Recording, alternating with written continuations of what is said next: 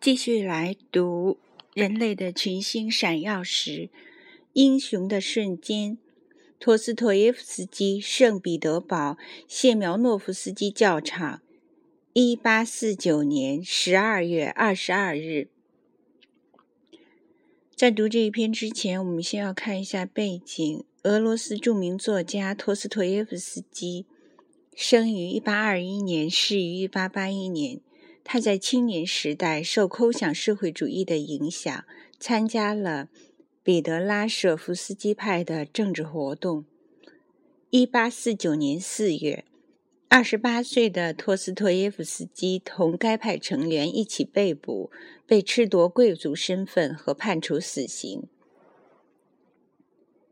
一八四九年十二月二十二日，他们被带到圣彼得堡的谢苗诺夫斯基教场上执行枪决。士兵们已在枪膛里推上子弹，只等放的命令了。不料，就在这刹那之间，一个军官骑着快马，一面挥着白手帕，一面横穿广场疾驰而来，宣读了沙皇尼古拉一世的圣谕。给他们最简易等的许可。根据沙皇的圣谕，改判托斯托耶夫斯基服苦役刑及期满后当兵。九年的苦役和军营生活对他产生了重大的影响。嗯，下边这个译者序里边是意识形态比较陈旧的一些说法，我们就不读不读它了。嗯。他是以，嗯，茨威格在本诗中以诗的形式记述了这一转折点中最关键的时刻，刑场一幕，并揭示了他以后那种深刻心理变化的开端。这是一首长的叙事诗，《英雄的瞬间》。他们在夜里把他从睡梦中拽醒。地牢里只听见军刀的声音，吆喝的命令，影影绰绰，幽灵似的晃动着令人恐怖的黑影。他们推着他朝前走，长长的过道又深又暗，又暗又深。铁门栓发出尖利的声响，铁车门当啷铿锵。他霎时感觉到天空和冰凉的空气。一辆马车，一座滚动的墓室已等在那里。他被急急忙忙推进车厢，身旁是九个同志，全都戴着脚镣手铐，一个个默不作声，脸色苍白，无人说话，因为谁都清楚这辆车要把他们送往何方。只觉得自己的生命围系在脚底下滚滚的车轮的轮辐上，吱嘎吱嘎的马车已停住，车门发出刺耳的声响，打开，一角昏暗的世界用朦胧困倦的目光从打开的栅栏凝望着他们，房屋。围着广场形成四方形，一层冰霜覆盖着低矮肮脏的屋顶。广场上到处都是积雪，到处都是黑影。灰蒙蒙的雾气笼罩着刑场，只是在金色的教堂周围，黎明投来清冷的，好似淌着鲜血的红光。他们默默地排列在一起。一名少尉前来宣读判词，因武装谋反处以死刑。死刑，死这个词犹如一块巨石掉进静寂的冰面，砰然巨响，仿佛要把什么东西击得粉碎，然后是空虚的回声，消失在这冰冷的、黎明的、寂静的无声坟茔之中。他觉得眼前发生的一切都像做梦，只知道自己现在要告别人生。一个士兵走到他的跟前，不声不响地给他披上一件飘动着白色的死囚衣衫。他向同伴们做最后的诀别，用的是热烈的目光、无声的呼喊。牧师神情严肃地给他递上十字架，一边示意。他吻了吻上面的耶稣受难像，接着一共十个人，三个三个的被捆绑在各自的行柱上。一个哥萨克士兵快步上前，要给他蒙上对着步枪的双眼。这时，他赶紧用目光贪婪地瞪望蒙蒙天色所展示的一角小小世界。他知道这是永眠前的最后一眼。他看到教堂在晨曦中红光四射，好像为了天国最后的晚餐，神圣的朝霞染红了教堂外观。他望着教堂。突然有一股幸福的感觉，仿佛看到了在死的后面是神的生活。这时，他们已经蒙住了他的眼睛，只觉得一片漆黑。可是，在他心中，热血开始翻腾，眼前像多棱镜似的变换生活的形象从热血中纷纷浮现。他觉得，这临死的一秒钟，又把一切往事冲上他的心头。整个一生，又像一幅幅画面出现在眼前：孤独、无趣、单调的童年，父母、兄长、妻子，三段友谊，两杯欢乐，一场富贵梦，一堆屈辱。逝去的青春时代，恰似画卷顺着血管急剧的展开。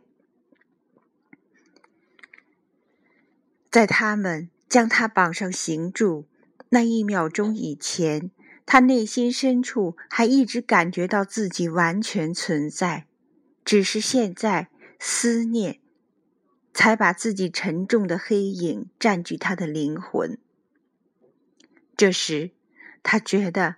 有个人向他走来，那是可怕的不声不响的脚步，走得很近很近。只觉得那人用手按住他的心口，心跳越来越弱，越来越弱，甚至不再跳动。再过一分钟，心脏也就永息。哥萨克士兵们在对面排成射击的队列。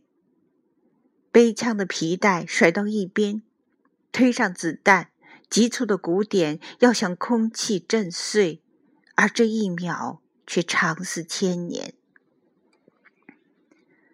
突然，一声大喊：“住手！”一名军官走上前，把手中的白纸一闪，他那清晰响亮的声音划破寂静的沉寂。沙皇圣意，慈悲为怀，撤销原判，改成发配。这些话听上去有点蹊跷，他无法想出其中的奥妙。但血管里的血又变得鲜红，开始流动，开始轻轻歌唱。死神迟疑地爬出了已经发僵的四肢关节。蒙住的双眼，虽然还觉得一片黑暗，但已感到永远的光明正在迎来。执行官默默地替他解开绑绳，双手同他灼痛的太阳穴上撕下白色的绷带，恰似撕下皴裂的桦树皮。两眼好像刚刚从墓穴出来，恍恍惚惚，只觉得亮光刺目，视线游移，迷迷糊糊，重新见到了这个已经要永别的世界。这时，他又看见刚才那座教堂上的金色屋顶，在升起的朝阳中神秘地发出红光。朝霞红似成熟的玫瑰，好像带着虔诚的祈祷。攀援教堂屋顶的周围，闪烁发亮的顶柱上，一只钉在十字架上的手举着一把神圣的剑，高高直指、红艳艳的云端，仿佛就在这教堂上方，上帝的殿堂在辉煌的曙光中升起。光的巨流把彩霞的波浪涌向乐声缭绕的九天。一团团雾霭滚滚升起，好像带走了压在世间的全部黑暗，融入神的黎明光辉。仿佛有无数的声音从深渊冲上霄汉，成千人在一起悲诉。他好像平生第一次听到人间的全部苦难，悲诉自己不堪痛苦的哀嚎，越过大地，疾呼苍天。他听到的是弱小的弱小者们的声音。以身相许错了的妇女们的声音，自嘲自叹的妓女们的声音，始终受人欺凌者的内心怨怒声，从来没有笑容的孤独者的悲哀声。他听到的是孩子们的抽噎声、哭诉声，那些被偷偷诱奸的弱女子的悲怆的叫喊声。他听到了一切被遗弃、被侮辱、麻木不仁、受苦受难者的声音。那些名不见经传的殉难者的声音，他听到他们的声音，以高亢的音调冲上辽阔的苍穹，而他仿佛看见，只有痛苦向上帝飘然飞去，幸运极少的沉重生活依然把他们拽留在地。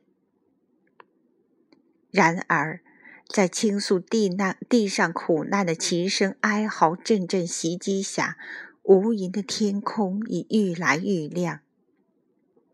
他知道，上帝将会听到他们所有人的声音。他的天空中已响起慈悲之声。上帝不会审判可怜之人，只有无限的怜悯笼罩他的天庭。人间处处是瘟疫、战争、死亡、饥馑。于是，这个死里得生的人竟觉得受苦受难倒是乐事，而幸运成了痛苦。活泼的天使已降临大地，把痛苦中产生的圣洁之爱的光辉深深的照亮大地正在寒颤的心扉。这时，他好像跌倒似的跪下双膝。他才真切的感觉，充满苦难的整个世界。他的身体在哆嗦，满口白沫，面部抽搐，幸福的泪水滴湿了死囚服。